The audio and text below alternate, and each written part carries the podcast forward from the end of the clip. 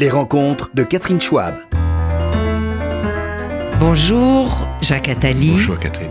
Ravi de vous recevoir. Dans votre emploi du temps surchargé, vous avez euh, réussi à venir euh, nous accorder une demi-heure, c'est formidable, et euh, à écrire un roman policier terrifiant que vous publiez là depuis deux semaines. Qu'est-ce qui vous a pris Et en plus d'écrire quelque chose qui nous fait tellement peur, car vous peignez une France atteinte par à la fois euh, le terrorisme, la criminalité, les barbouzes, euh, les services secrets qui deviennent fous.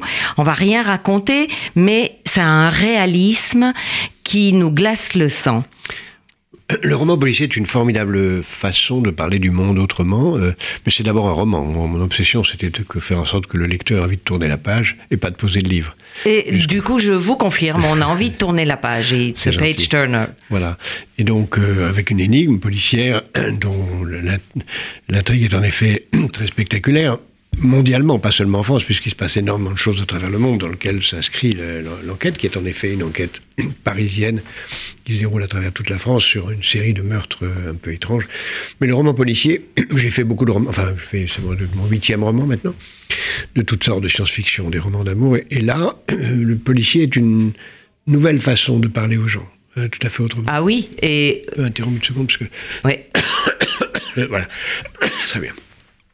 Donc, c'est une nouvelle façon de parler aux gens et de révéler beaucoup de choses que vous connaissez, des arcanes du pouvoir. Voilà, le roman se situe euh, dans un an, en juin, juillet 2018. Euh, au moment de la finale de la Coupe du Monde. C'est ce jour-là que, commence le roman. Et j'ai ça, mis ça sur, avec un président de la République imaginaire, un ministre de l'Intérieur imaginaire et tout. Oui, on essaye de savoir lequel vous avez. Mais en même temps, euh, euh, il se pourrait que j'y révèle quelques secrets d'État sur la façon dont se conduisent un certain nombre d'opérations. Réelles, même si c'est un roman, et ça n'est qu'un roman. Et donc, euh, vous aviez euh, le, besoin d'extérioriser certaines choses? Non, Il y a des choses qui vous ont révolté quand vous étiez euh, dans les coulisses du pouvoir Non, non, si des choses qui m'avaient révolté, je serais parti, ce qui n'est pas le cas. Non, non, je, je, je, je pense, d'abord, ça n'est qu'un roman, donc c'est une fiction, et ensuite, euh, oui, mais enfin, on voit des agents secrets se comporter de façon euh, euh, totalement illégale et criminelle. Faut pas en dire trop sur le roman, mais en effet, il y a ça. On voit des flics également. borderline. Borderline, voilà, c'est un très bon terme. Et puis des politiques largués, ou en tout cas sans scrupules. Exactement. Mais tout ça, c'est fréquent dans, le monde entier. Il y a eu des affaires de ce genre qui ont été publiques, sans révéler trop du contenu du roman. quand on a fini le roman, on se rend compte qu'il y a eu des choses de ce genre qui ont eu lieu et qui sont maintenant du domaine public mm. euh, en France ou à l'étranger, puisque même les auteurs du, des, crimes en question prennent un modèle euh, sur quelque chose qui s'est passé ailleurs qu'en France comme inspiration pour eux de leur, de leur action. Donc il y a eu, euh, il y a ce genre de choses. Et euh, le roman permet de, de, le raconter de l'intérieur d'une façon euh, beaucoup plus crédible finalement que si, on, si c'était un essai. Et alors, quand vous écrivez, que ce soit un roman ou un roman d'amour, un polar ou un roman d'amour, euh, vous écrivez toujours le matin à 4 heures Oui, enfin, peu importe, peu importe, oui, c'est vrai. J'ai un besoin de tranquillité, j'ai besoin d'écrire 3 heures par jour et pas plus, et tous les jours. Et là, j'ai voulu inventer un personnage de, de policière puisque le héros est une femme, Fatima Hadj. femme policière, dont j'aimerais bien qu'elle devienne un personnage récurrent, donc j'ai déjà en tête euh, la suite. La suite, oui. Bon, alors vous avez décidé de nous glacer le sang pour un bout de temps. Non, hein. parce que y a, vous dites glacer le sang, c'est vrai, mais il y, a, aussi du romantisme dans ce roman, puisqu'il y a, il y a quelques histoires d'amour qui traînent ici ou là, oui, oui, oui, qui se forment le vrai moteur du roman. Mais en tout cas, euh, quand, on quand on perçoit, euh, quand on sait qui vous êtes et qu'on perçoit votre regard dans le livre, on a envie de vous poser cette question euh, un peu élémentaire, mais comment voyez-vous le monde? Où nous voyez-vous aller? Euh, oui, bien sûr. Vous, avez une vision noire de notre avenir Non, disons que d'abord j'aurais rêvé, je le ferai peut-être un jour, euh, je l'ai peut-être déjà fait, mais je le ferai en tout cas sûrement un jour, publier un roman sous pseudonyme, de façon à ce qu'on le lise indépendamment de son auteur et qu'on n'y voit pas euh, qu'un dont on connaît l'histoire, mais qu'on s'intéresse à l'œuvre en tant que telle. C'est peut-être un acte particulièrement mégalomaniaque, mais je crois que je le ferai un jour.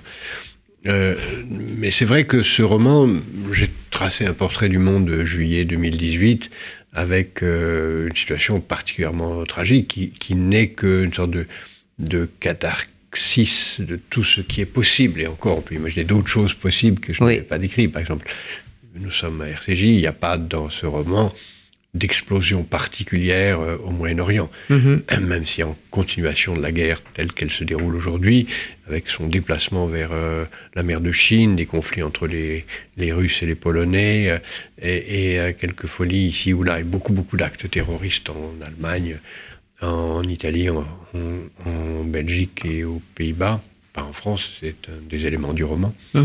Euh, ça n'est qu'une des dimensions de la catastrophe. J'ajoute d'autres qui sont tout aussi réelles. Si tout, même si tout ça aura lieu ou n'aura pas lieu dans des échelles de temps plus vastes que l'année prochaine, par exemple, je décris euh, l'immense mouvement qui va venir du Sahel, des populations euh, migrantes qui vont se déplacer. Il y aura bien, il y a aujourd'hui 200 millions d'habitants, 180 millions d'habitants dans les pays qu'on peut considérer comme euh, la région sahélienne au sens large. ce, nombre va être multiplié par trois dans les 20 ans qui viennent.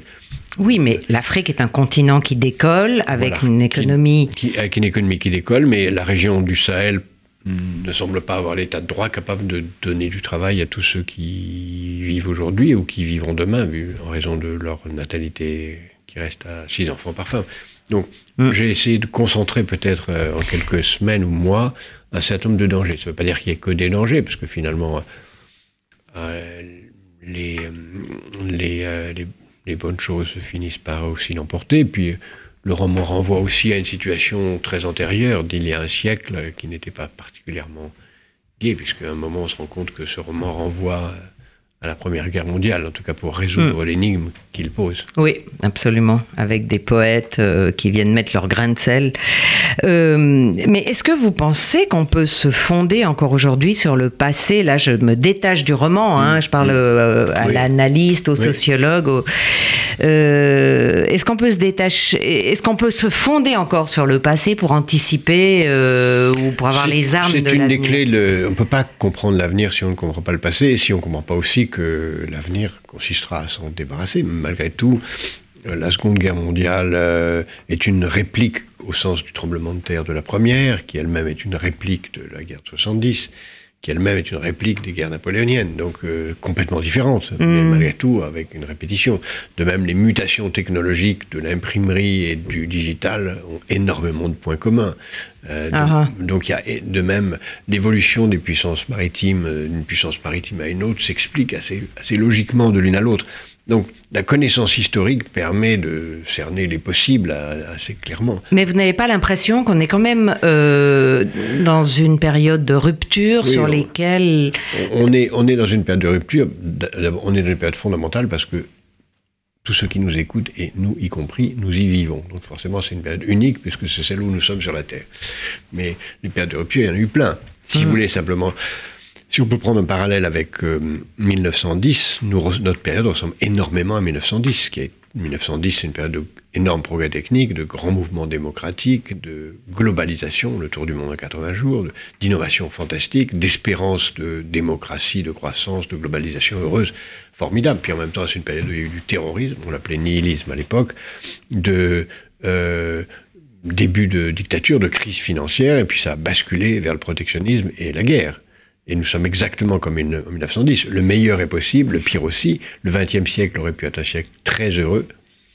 Personne ne savait en 1910 qu'il y avait quelqu'un qui était, s'appelait Lénine, qui était dans un coin en Suisse, et qu'il y avait deux, trois personnages qui allaient avoir un rôle à jouer très bientôt, qui s'appelaient euh, Mussolini, Staline et Hitler. Et Hitler. Et Franco, qui allaient jouer un rôle déterminant. Mais ils étaient là déjà, plus ou moins jeunes, plus ou moins actifs. Les, les, Mussolini, Hitler, Lénine, Staline de notre temps sont aussi là. La question est de savoir euh, si on les laissera prendre le pouvoir et gâcher notre 21e siècle comme ils ont gâché le 20e.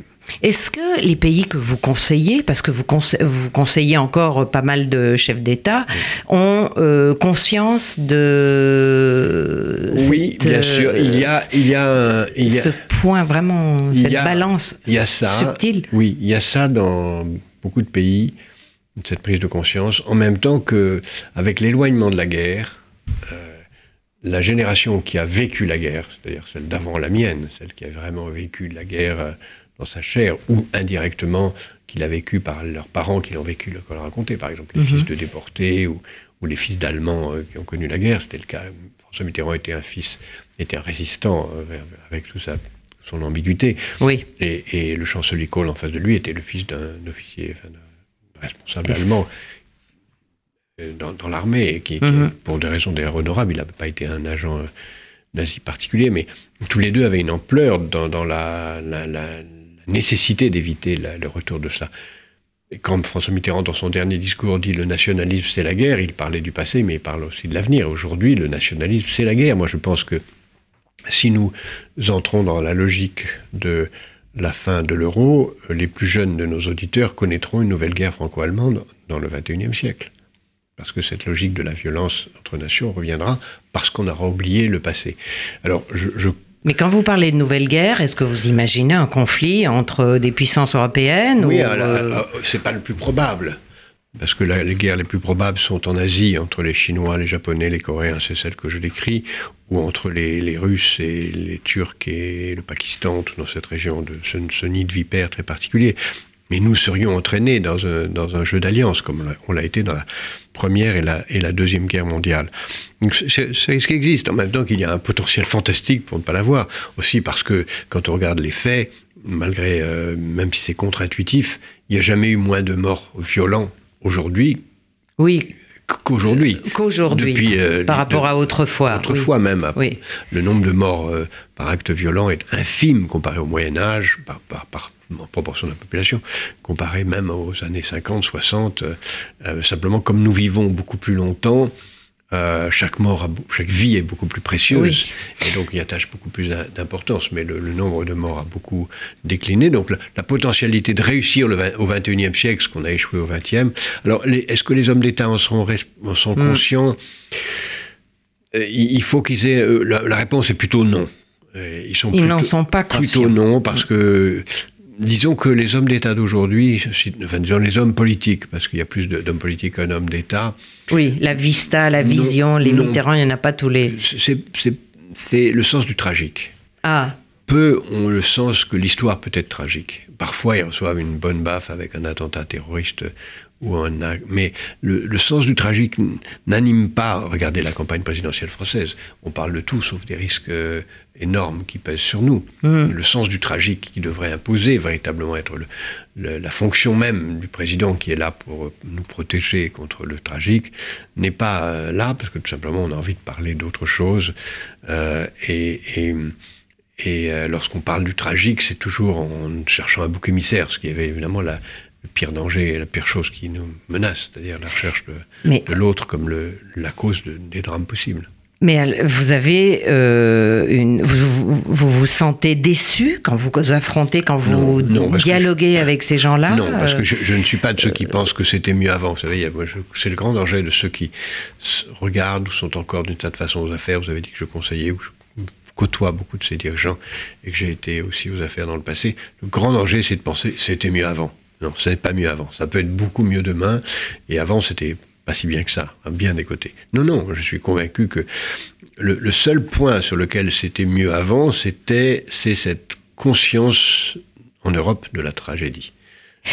Qui nous, abandonne avec l'inévitable amnésie historique qu'impose le remplacement des générations. Alors, on dit souvent qu'aujourd'hui, on n'a plus d'idéologie, que la religion est une forme de de pivot auquel euh, se raccrocher, euh, pseudo-philosophique. Mais euh, est-ce que vous voyez d'autres domaines qui pourraient fédérer des espoirs, des élans on parle, Vous parlez beaucoup de solidarité dans vos diverses associations. Oui, c'est pour moi le, le, grand, le grand, grand, débat d'aujourd'hui, c'est aussi ce que je traite en filigrane dans ce roman. C'est est-ce que, est que la réponse à la violence ne sera que la violence ou est-ce que la réponse à la violence sera l'altruisme? Euh, le, je reviens à un discours que, du, roi Salomon qui, selon un texte de, euh, du Talmud, est supposé avoir dit au moment de l'inauguration du temple nous sommes une nation extrêmement puissante. Regardez ce temps magnifique. L'or, l'argent, les bois précieux qui viennent du monde entier.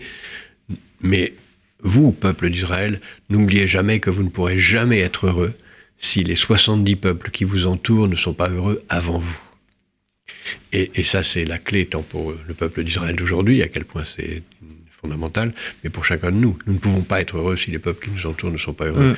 Et quand je décris dans ce roman toutes les violences qui sont potentiellement autour de nous, c'est pour nous rappeler que si nous ne créons pas les conditions pour que les autres, nos voisins de rue, de quartier, c'est pour ça que l'association, la Fondation Positive Planète, nous travaillons en particulier dans les quartiers en France et nous mm. travaillons dans 45 pays aujourd'hui hein, dans le monde. Nous essayons de, faire, de participer à cet altruisme intéressé, à cet altruisme rationnel qui fait qu'on a intérêt à être altruiste. Je crois que c'est le grand débat d'aujourd'hui. Si on veut être égoïste, si on a fait un on impose le moi d'abord. Le moi d'abord, ça veut dire les étrangers dehors, euh, je ferme mes frontières. Et dans ce cas-là, c'est la catastrophe parce que les autres vont faire autant. Et alors, votre positive planète, justement, euh, concrètement, euh, vous pouvez nous donner un exemple oh, nous, travaillons. Elle, soigne les banlieues près de chez nous aussi. Oui, nous, hein nous, nous, aidons les jeunes à se prendre en main et à ne pas dépendre de la charité. Donc, nous aidons dans les quartiers en France, les jeunes des quartiers à euh, créer leur propre petite entreprise. Ça marche formidablement bien. Nous faisons la même chose en Israël, en Palestine, euh, au Liban avec les réfugiés syriens. Nous faisons ça dans plus de 40 pays à travers le monde, où nous aidons les gens à ne pas tomber dans la frustration de la pauvreté et de l'humiliation de la mendicité.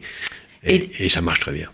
Et d'où vient l'argent de ces microcrédits Alors l'argent, d'abord, il faut nous, nous, ce que nous faisons, c'est de l'assistance technique, on les forme, on les aide, on leur apprend. L'argent vient des instituts internationaux, des donateurs privés, et nous, nous, recevons de l'argent du grand public, et euh, de grandes entreprises ou de petites entreprises qui nous aident à financer ces projets.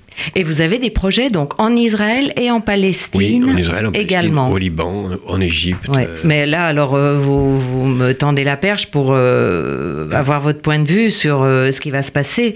Aujourd'hui, on a l'impression d'être dans une impasse entre Israël et la Palestine. Je suis, je, suis, de ceux qui pensent que Israël a tous ses droits de se protéger fortement mais que si on prend un point de vue de Sirius, la position actuelle d'Israël euh, conduira les Palestiniens à renoncer à la revendication de deux États, à demander un État unique, et dans 50 ans, un État unique, ça mettra Israël dans une situation de type de l'Afrique du Sud, euh, et dans laquelle la situation sera intenable. Mais naturellement, comme pour les hommes politiques, L'important, c'est demain et pas dans 50 ans. C'est toujours les hommes politiques, où qu'ils soient, pensent après moi le déluge, ou encore un instant, monsieur le bourreau. Et dans ce cas-là, tout va bien aussi longtemps qu'ils sont là. Mais à, terme, la situation euh, de l'État unique que, les Palestiniens revendiqueront sans doute bientôt en renonçant à, euh, à deux États, je suis de ceux qui pensent que l'État palestinien est beaucoup plus nécessaire à Israël qu'aux Palestiniens c'est beaucoup plus important pour la sécurité d'Israël que pour la sécurité des Palestiniens que d'avoir un État palestinien. Et quand les Palestiniens y renonceront, Israël sera dans une situation euh, dramatique pour 30 ou 40 ans. Et vous explicitez ces prédictions sur place Je le dis, je le dis. J'ai le privilège de pouvoir parler à ceux qui comptent. Donc quand je parle publiquement, c'est après l'avoir fait à ceux qui comptent. Est-ce que ça vous vaut des réactions euh bah, Oui, vous savez, euh, quand ça me vaut des réactions au sens où euh, je suis respecté, donc on ne m'insulte pas trop, mais malgré tout, il y a d'autres points de vue que respectables qui sont totalement inverses du mien. Et vous avez l'impression vraiment que vous parlez à des sourds Pas partout, il y, a, il y, a, beaucoup de gens qui partagent ce point de vue, tant mais c'est pas la majorité. C'est loin d'être le cas. Vous savez, moi, j'étais, j'ai eu le privilège d'être un jour dans un moment de, rêve où j'ai déjeuné avec le Premier ministre d'Israël dans sa résidence euh, officielle à Jérusalem, et une voiture m'a conduit pour dîner à Gaza avec euh, le président de l'OLP de l'époque, Arafat, un soir de, rupture de jeûne de Ramadan avec euh, la garde palestinienne qui m'a une garde d'honneur quand je suis rentré, comme j'avais eu la même garde d'honneur le matin à déjeuner. C'était un moment de grâce et je ne veux pas renoncer à penser que cela ne reviendra pas. Hmm. C'est vrai qu'il y a eu une époque où euh, Israël, Palestine, euh, ça se passait euh, pas si mal que ça. Hein. enfin, peut-être pas forcément grâce à Arafat, mais on avait une forme de voisinage chaleureux malgré tout. Enfin, bon enfant. Il y a une chose que, sur laquelle j'aurais bien aimé vous entendre, c'est la clause Molière sur les chantiers. Mmh. ça rentre un petit peu dans votre réaction. J'ai pris parti contre euh, vous voyez, vous me demandiez l'importance de l'histoire. Oui. Euh, à la fin du XVIIIe siècle, euh, brusquement, il s'est trouvé un peu partout en Europe qu'on a, interdit d'écrire des opéras en italien. Et on a demandé d'écrire des opéras dans la langue nationale.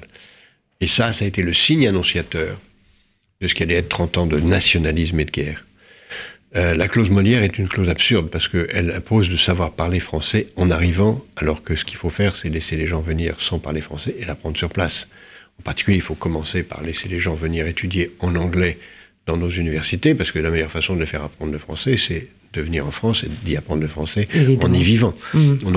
Envie. On n'aura jamais aucun étudiant chinois euh, ou anglophone si on leur impose de parler français avant de venir. Mmh. C'est absurde.